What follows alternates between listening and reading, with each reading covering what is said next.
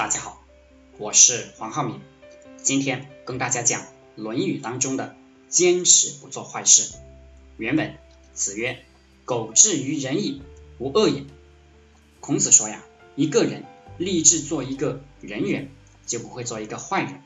一个人可能没有多大的成就，当不了大官，也发不了大财，但首先要做到，你要做一个好人，不做一个恶人。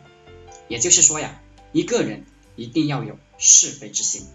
我们有些人为了赚钱，就愿意做一个坏人，一个恶人，这就错得很离谱。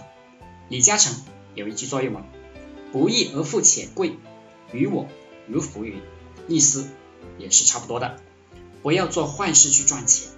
你要达到一个目的，它有坏的路径，也有好的路径，一定要找到那个有原则的路径，也就是。让自己心安理得的路径，而不是为了目的就说服自己走坏的路径，或者说苟且一回，其实往往会后悔一辈子。坚持不做坏事是一个人的起码的修养。好了，今天就和大家分享到这里，祝大家发财。